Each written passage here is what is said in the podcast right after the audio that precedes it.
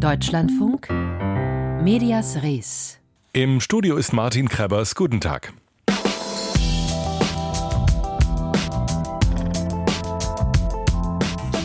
Warum Medien lieber über die Wutwoche der Landwirte berichten, aber weniger über die Ursachen dieser Wut, das analysieren wir gleich im Medienmagazin. Und wir schauen auf das Wording der Bahn, die ab Mittwoch dem nächsten Lokführerstreik mit einem Notfahrplan begegnet. Um wessen Nöte geht es da? Auch dazu gleich ein paar Gedanken.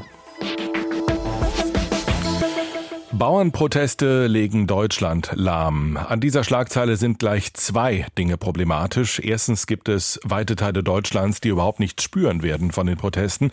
Zweitens ist Bauer nicht gleich Bauer.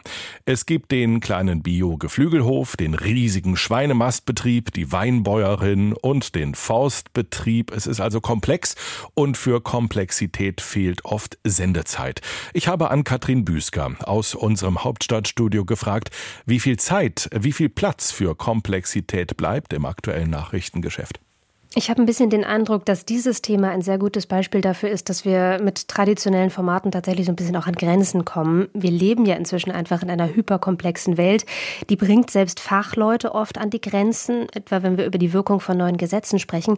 Und Journalismus neigt zur Zuspitzung, auch um Interesse zu wecken. Aber genau diese Zuspitzung ist es eben, die oft Seitenstränge hinten runterfallen lässt, die total wichtig sind, das Gesamtbild zu verstehen. Ähm, man kann diese aktuellen Proteste aus meiner Sicht überhaupt nicht verstehen oder den Kontext zu kennen, nämlich eine Branche unter enormem Transformationsdruck, mit teils sehr unterschiedlichen Interessen und dann eben politischen Rahmenbedingungen, die Veränderung verunmöglichen und dann auch mit Akteuren, die Veränderung blockieren. Der Bauernverband spielt hier eine große Rolle, der ja derzeit auch mobilisiert passiert. Und die Zeit, das zu erläutern, die muss man sich aus meiner Sicht nehmen, auch weil mein Eindruck ist, dass das Publikum das auch wertschätzt. Medien berichten dann lieber über Emotionen. Von einer Wutwoche ist die Rede. Natürlich auch von mhm. lahmgelegten Straßen, von aggressiven Protesten. Machen wir es uns dann einfach und schauen auf Krawall statt auf Inhalte? Ich glaube, da muss man tatsächlich vorsichtig sein, auch dieses Narrativ von einem lahmgelegten Deutschland einfach so zu übernehmen. Ja, diese Proteste führen zu Einschränkungen. Manche Ortschaften sind komplett blockiert. An anderen Orten merkt man aber überhaupt nichts. Und das muss auch entsprechend abgebildet werden. Der Charakter der Proteste ist regional auch sehr unterschiedlich. Es gibt Akteure, die Umsturzfantasien haben. Das muss man benennen, ohne dadurch aber den ganzen Protest zu diskreditieren. Das ist ja immer wieder ein Problem, auf problematische Strukturen aufmerksam zu machen, ohne dass wirklich auf die Gesamtgruppe zu übertragen. Die Landwirtschaft in Deutschland, die ist, wie gesagt, sehr heterogen. Das muss auch die Berichterstattung abbilden. Und ich habe den Eindruck, dass viele Redaktionen ja auch ein Defizit haben. Landwirtschaftspolitik, die Zusammenhänge von Nahrungsproduktion und Ernährungspolitik, das ist ja eigentlich ein grundlegendes Thema unseres Seins. Wir alle müssen essen. Und trotzdem gibt es in den Redaktionen inzwischen wenig Fachwissen darüber, beziehungsweise spielt das Thema auch in der aktuellen Berichterstattung oft nur eine sehr kleine Rolle. Und das fällt uns dann in Situationen wie jetzt eben auf die Füße, wenn man im Grunde ja, bei A anfangen muss, also ganz klein von vorne alles erklären muss. In der Berichterstattung dominieren Stimmen. Sie haben den Bauernverband genannt, der kommt zu Wort. Die Politik natürlich und die Extreme. Welche Stimmen gibt es denn daneben und welche gehen in der Berichterstattung unter? Ja, über die Heterogenität der Landwirtschaft haben wir jetzt ja schon gesprochen und ich glaube, die abzubilden ist tatsächlich auch der Schlüssel für das Verständnis, auch um den Reformbedarf der Landwirtschaft deutlich zu machen. Die Situation eines Ackerbauers ist eben eine andere als einer Schweinemästerin. Im Moment bekommen ja auch die Agrarsubventionen von EU-Ebene viel Aufmerksamkeit. Die gehen aber auch in sehr unterschiedlichem Maße an die Betriebe. Gerade die kleinen Betriebe, die profitieren davon gar nicht in so hohem Maße. Aber auch für sie wäre es dramatisch, wenn die wegbrechen würden, weil sie besonders abhängig sind. Zusammenhänge macht man durch Beispiele klar. Und ich möchte jetzt eigentlich sowas wie die Milchbäuerin hören, die erklärt, wie sie Geld für die Milch bekommt, wie viel, wie sich dieser Preis tatsächlich auch bildet durch das Zusammenspiel von Molkereien und Lebensmitteleinzelhandel. Ich glaube, durch solche Beispiele die die Differenziertheit der Branche zeigen, kann man das Verständnis nochmal schärfen. Besonders laut sind Stimmen von rechts, die den Protest für ihre Interessen vereinnahmen wollen.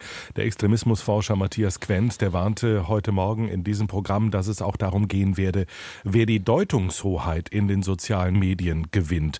Wie beobachten Sie das? Es gibt diese Entwicklung, ähm, gerade auf YouTube oder auch Instagram findet man viele Agrarblogger, Agrarinfluencerinnen, die wirklich minutiös über die Proteste berichten, da in ihren Reels und Videos entsprechende Videos zeigen. Da wird auch gerne was mit pumpender Musik unterlegt. Das zieht also die ZuschauerInnen auch richtig rein. Ich habe den Eindruck, das ist auch so ein Instrument von Selbstermächtigung. Das darf man, glaube ich, auch nicht unterschätzen.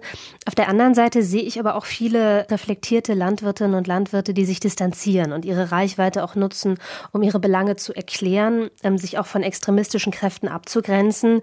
Einige Betriebe erklären tatsächlich auch, warum sie heute nicht demonstrieren, weil sie eben nicht mit Extremisten gesehen werden wollen. Diese Heterogenität der Landwirtschaft, die wird auch auf Social Media sehr sichtbar. Viele sind da sehr aktiv. Und da muss man eben schauen, dass man tatsächlich sich ein breites Spektrum auch zu Gemüte führt und nicht nur in eine Blase hineinrutscht. Berichten wir immer erst zu spät, immer erst dann, wenn es brennt? Das ist häufig so. Ich hatte es ja eben schon angesprochen. Dadurch, dass die Landwirtschaftspolitik eben selten im Fokus ist, sind die Zusammenhänge vielen Menschen nicht klar.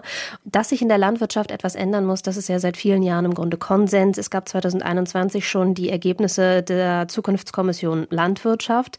In einem gesamtgesellschaftlichen Konsens zwischen verschiedenen Akteuren wurde da eine mögliche Entwicklung der Landwirtschaft prognostiziert, wie sie aussehen könnte. Da waren im Grunde alle Akteure dabei, aus der Landwirtschaft, aus der Wissenschaft, der Wirtschaft, aus den Umwelt- und Sozialverbänden. Das hat wenig Aufmerksamkeit bekommen. Der Bericht wurde vorgelegt und das war's. Im Grunde haben wir seitdem ein Vollzugsdefizit. Die Politik könnte es angehen, tut es aber nicht. Wir gucken lange nicht hin und wenn dann was explodiert, so wie jetzt diese Proteste, dann wird es wieder interessant für die Medien. Das ist problematisch. Was können Medien denn Ihrer Meinung nach ändern, um Wut zu erklären, aber nicht zu schüren? Mut zur Komplexität, also alle Facetten zu erfassen, das wird niemals möglich sein, aber ich glaube, viele der Vereinfachungen der letzten Tage, die treiben die Polarisierung unserer Gesellschaft im Grunde nur zusätzlich voran. Aus dem Deutschlandfunk Hauptstadtstudio war das Ann-Kathrin Büsker zur Berichterstattung über die Proteste der Landwirte. Und wir haben es angesprochen, auch Rechte mischen mit bei diesen Protesten, versuchen diese zu kapern. In Cottbus haben sich nach einem AfD-Aufruf ca. 1400 Autos den Traktoren angeschlossen. Und in Dresden führen die rechtsextremen sogenannten Freien Sachsen das Wort. Mobilisiert wird hier vor allem in sozialen Netzwerken auf Insta, TikTok oder Telegram. Und das äußerst erfolgreich. Wie das funktioniert, berichtet uns Jennifer Stange. Mehrere kurze Videoschnipsels wie dieser, laut Angaben aufgenommen an unterschiedlichen Orten in Sachsen, sollen den Anspruch der Freien Sachsen verdeutlichen. Wir vernetzen den Widerstand. Gemeint ist der Protest der Bauern und Landwirte. Es ist natürlich dreist, sich einfach da drauf zu setzen auf solche Proteste, so zu tun, als ob man selbst die initiiert hat. Michael Natke vom Kulturbüro in Dresden beobachtet die rechte Kleinstpartei seit ihrer Gründung 2021. Das tut auch der Verfassungsschutz Sachsen, der sie als Initiative von Neonazis, NPD-Funktionären und weiteren Szeneangehörigen beschreibt. In ihrer Zielsetzung halten sie sich vage, wollen für eine nicht näher beschriebene historisch gewachsene Identität der Sachsen eintreten. Das sei Teil eines Strategiewechsels, der spätestens seit Pegida Schule mache. Es ist so, dass heute die Neonazis nicht mehr nur selbst Demonstrationen anmelden, sondern einfach auch bestimmte Proteste, die schon stattfinden, kapern von Freien Sachsen über eine Prozentgruppierung bis zu anderen Gruppen, die haben die nötige Infrastruktur und die Erfahrung, äh, um eben bestimmte Proteste äh, sich anzueignen. Nicht zuletzt medial. Eine Handvoll Leute taucht auf und bringt Fahnen und Transparente mit, macht Fotos, verteilt die über soziale Netzwerke und Messenger-Dienste und so weiter auf die sich eine breite Öffentlichkeit wiederum bezieht, um beispielsweise auf rechte Vereinnahmungsversuche aufmerksam zu machen. Und die demokratische Gegenöffentlichkeit sagt, hier schaut her, das sind Neonazis und damit haben sie dann schon gewonnen und diese Protest für sich vereinnahmt, weil es in der Öffentlichkeit äh, dann auch kein Zurück mehr gibt. Diese Strategie zeige sich bei den Bauernprotesten genauso wie in jüngster Zeit auch bei Protesten von Arbeitnehmerinnen und Arbeitnehmern. Es gehe rechten Akteuren um Vereinnahmung und um Spaltung, sagt Kai Fenohr vom DGB Bildungswerk. Es geht ja auch immer gegen die Regierung, gegen die dort oben. Um ein nicht klar benanntes Gemeinsames, das von simplen Feindbildern lebt. Die Strategie, die Natke für den Bauernprotest beschreibt, sei auch im Bereich Arbeitspolitik anzutreffen. Wenn man auf Gewerkschaften schaut, ist es so, dass sie natürlich auch Arbeitnehmerproteste zum Teil versuchen, diese Unzufriedenheit aufzugreifen und zu nutzen.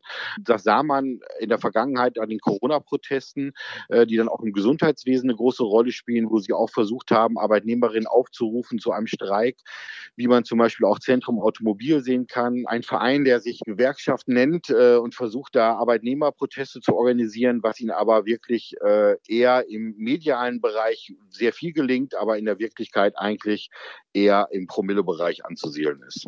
Die sucht der Vorsitzende des Vereins Zentrum nun auch über die Bauernproteste. In einem aktuellen Video spricht er in diesem Zusammenhang von einem Generalstreik. Bauernproteste, Generalstreik, steht Deutschland am 8. Januar still. Immer wieder dasselbe Personal, immer dieselben Vereine, immer wieder Kontonummern und Spendenaufrufe von rechten Netzwerken. Eine Karte, auf der die Bauernproteste online markiert werden sollen, bittet aktuell um Spenden. Dahinter steckt dieselbe Person, die für den Verein Zentrum Amateurfilme dreht. Ein anderer, vom Bundesamt für Verfassungsschutz als rechtsextrem eingestufter Verein aus dem Umfeld der identitären Bewegung, wirbt für einen Solidaritätsfonds, der angeblich protestierenden Bauern zugutekommen soll. Ein rechter medialer Wanderzirkus. Der Sächsische Bauernverband distanziert sich öffentlich von den Aktivitäten der Freien Sachsen. Ein wichtiger symbolischer Schritt, auf den weitere folgen müssen, so Natke. Klare und gut ausformulierte Forderungen und Inhalte in die Öffentlichkeit zu bringen umso schwerer fällt es Demokratiefeinden dann auch, sich anzuschließen. Und es gibt sie bereits. Stimmen aus der Bauernschaft, die sich für den Protest und gleichzeitig vehement gegen rechte Agitation aussprechen. So wie hier in einem Video auf Instagram von der jungen Arbeitsgemeinschaft Bäuerliche Landwirtschaft. Wir wollen nicht von Steuerbefreiungen abhängig sein, sondern von unserer Produktion leben können. Aber dazu brauchen wir faire Erzeugerpreise und verlässliche Rahmenbedingungen. Wir stehen hinter bäuerlichen Protesten, aber müssen derzeit zusehen, wie unsere Not von rechts instrumentalisiert wird. Stimmen im Beitrag von Jennifer Stange. Rechte versuchen, die Proteste der Landwirte zu instrumentalisieren. In Südbrandenburg, in der Nähe von Cottbus, ist heute ein Team des Rundfunk Berlin-Brandenburg bei der Arbeit behindert worden. Demonstranten haben sich offenbar vor den Übertragungswagen gestellt, dagegen geschlagen und einen Reporter und einen Techniker bedroht. Das Team hat an die Polizei um Hilfe gerufen und die konnte dann die Weiterfahrt des RBB-Teams gewährleisten leisten.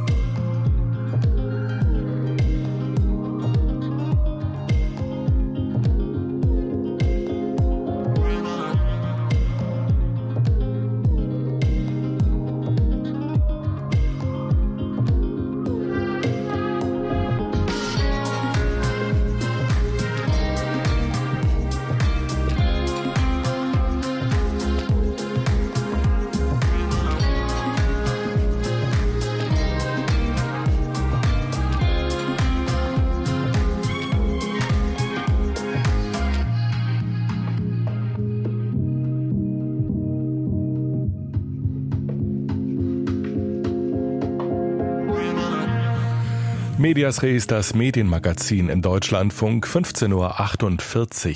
Es ist eine Woche, die vor allem im Verkehr für Stress sorgt. Da blockieren nicht nur tausende Traktoren die Straßen, auch auf der Schiene stockt es ab Mittwoch, wenn die Lokführerinnen und Lokführer wieder in den Streik treten. Die Bahn hat angekündigt, mit einem Notfahrplan zumindest einige Strecken zu bedienen. Notfahrplan? Stefan Fries ist über den Begriff gestolpert. Medias Res. In ganz Deutschland werden ab heute Abend Züge ausfallen wegen des Warnstreiks der GDL. Die Bahn hat einen Notfahrplan aufgestellt. Die Bahn hat einen Notfahrplan erstellt. Das ist einer der Züge im Notfahrplan. Notfallfahrplan. Notfahrplan. Notfahrplan. Sagen und meinen. Der Sprachcheck. Klar, wenn bei der Bahn gestreikt wird, geraten viele in Not, die eigentlich mit dem Zug fahren wollten. Wenn die Deutsche Bahn aber von einem Notfahrplan spricht, macht sie sich zum Opfer und betont, dass sie selbst in Not ist, den Betrieb aufrechtzuerhalten und dafür macht sie die Lokführergewerkschaft GDL verantwortlich. Dabei hat es die Bahn zum Teil selbst in der Hand, es nicht so weit kommen zu lassen. Denn Streiks sind auch eine Reaktion auf Tarifverhandlungen, die die Bahn führt. Sie sind ein grundgesetzlich garantiertes Recht der Gewerkschaften, ein rechtlich legitimes Druckmittel. Wenn Medien von einem Notfahrplan sprechen, übernehmen sie die Sichtweise der Deutschen Bahn. Was die Bahn während Streiks anbietet, ist aber eigentlich ein Ersatzfahrplan oder öfter sogar nur ein ausgedünnter Fahrplan, bei dem durchaus einige Züge nach Plan fahren. Beide Begriffe wären besser geeignet als Notfahrplan. Sagen und meinen. Der Sprachcheck bei Medias Res. Gedanken von Stefan Fries aus der Deutschlandfunk Medienredaktion. Sagen und meinen können Sie übrigens nachhören auf mediasres.de und alle unsere Beiträge gibt es in der DLF Audiothek und überall, wo es Podcasts gibt.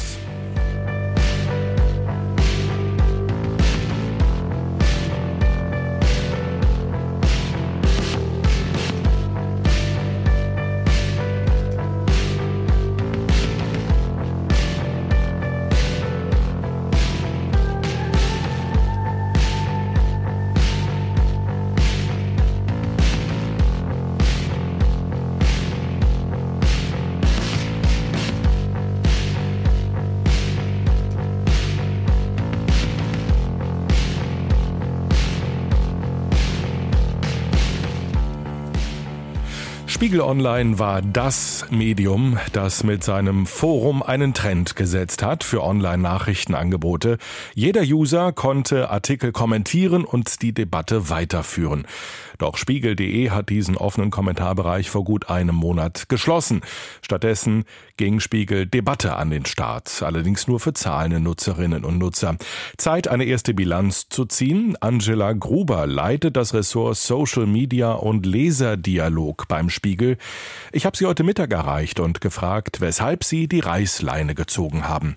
Sie haben ja schon ganz schön beschrieben, dass Spiegel Online eine Vorreiterrolle hatte in diesem Bereich Leserdialog und wir haben uns ganz viele Gedanken gemacht, wie wir das Thema jetzt zeitgemäß weiterentwickeln können. Und die Antwort war eben nicht, wir machen das Gleiche, was wir schon seit 20 Jahren gemacht haben, sondern wir haben uns äh, für eine Neukonzeption entschieden und für den Start von Spiegel Debatte. Hatte es auch was mit der Atmosphäre in diesen Kommentaren zu tun? Ja, also tatsächlich war es so, dass die Redaktion, aber auch die Nutzerinnen und Nutzer nicht mehr ganz zufrieden waren mit diesem alten Kommentarbereich und wir einfach das Gefühl hatten, es ist an der Zeit, da nochmal ganz grundsätzlich ranzugehen und eben die Nutzerbedürfnisse mit reinzuholen in die Entwicklung und was Neues zu machen. Die freie Meinungsäußerung, der ganz direkte Austausch ohne redaktionellen Eingriff, der ist damit aber verschwunden auf spiegel.de. Wie groß ist denn dieser Verlust? Also der redaktionelle Eingriff, der hat im Hintergrund natürlich immer stattgefunden, weil wir als Spiegel auch im alten Community-Bereich natürlich dafür verantwortlich waren, dass keine Hassrede stattfindet, dass nichts Illegales äh, veröffentlicht wird. Und ich fände es relativ erstaunlich, wenn man als Nutzerin oder Nutzer eines Angebots auf spiegel.de erwarten würde, dass man gar nichts zu tun hat mit der Spiegelredaktion. Das ist im Gegenteil etwas, was viele Nutzerinnen und Nutzer von uns mehr erwarten. 1,7 Millionen Kommentare waren das pro Monat. Wie waren denn dann die Reaktionen auf die Abschaltung? Die Reaktionen waren insgesamt überwiegend positiv und es gibt ein großes Interesse an Spiegeldebatte. Es gab natürlich die ein oder andere E-Mail von alten Nutzerinnen und Nutzern, die das sehr traurig fanden, dass wir das in der Form nicht mehr weitergeführt haben. Ganz oft stand aber auch schon dabei, naja gut, also ich habe das schon ehrlich gesagt gerne genutzt, aber ich verstehe auch, warum Sie das in der Form, in dieser Größe nicht mehr machen wollen. Also, Spiegeldebatte heißt das Nachfolgeangebot, da geht aber nicht mehr freies Kommentieren, stattdessen stellt die Redaktion eine ausgewählte Debattenfrage. Welche Erfahrungen haben Sie damit gemacht? Die Erfahrungen zum Start von Spiegeldebatte sind total positiv. Wir merken, dass die Nutzerinnen und Nutzer ein sehr großes Interesse haben, weiter zu kommentieren und sich weiter mit der Redaktion auch auszutauschen. Der Rahmen ist jetzt ein bisschen ein anderer, das haben Sie richtig gesagt. Es gibt jetzt eine stärkere redaktionelle Begleitung und eben auch diese Debattenfragen, die jetzt in den Raum gestellt werden und nicht mehr diesen Wildwuchs an Kommentarbereichen, dass man unter allen möglichen, ich sage jetzt auch mal DPA-Meldungen, die auf spiegel.de stattfinden, seine Meinung sagen kann. Das haben wir abgeschafft, aber wir haben jetzt eben einen viel besser strukturierten Debattenbereich geschaffen, äh, den wir auch sehr eng redaktionell begleiten. Und was wir gesehen haben in dem ersten Monat sind über 150.000 Neuregistrierungen für diesen Bereich und äh, mehr als 40.000 Kommentare sind schon verfasst worden. Das ist für uns ein sehr großer Erfolg und wir freuen uns, das weiterzuführen. Wenn aber nur noch zahlende Menschen kommentieren können, geht da nicht auch Vielfalt verloren? Ich glaube, wir hatten auch im alten Kommentarbereich von spiegel.de keinen Querschnitt der Gesellschaft, der da kommentiert hat. Und was uns als Redaktion besonders gestört hat, ist, dass wir das Gefühl hatten, die Debatte wird von sehr wenigen Lauten sehr stark vereinnahmt. Und das ist eine Dynamik, die wir aufbrechen wollten. Und äh, das ist uns, wie ich jetzt die Diskussion aus Spiegel-Debatte auch wahrnehme, tatsächlich auch gelungen sagt Angela Gruber, Leiterin Social Media und Leserdialog beim Spiegel, einen Monat nach Ende der Kommentarfunktion und Start des neuen Dialogformats Spiegel Debatte für zahlende Abonnentinnen und Abonnenten.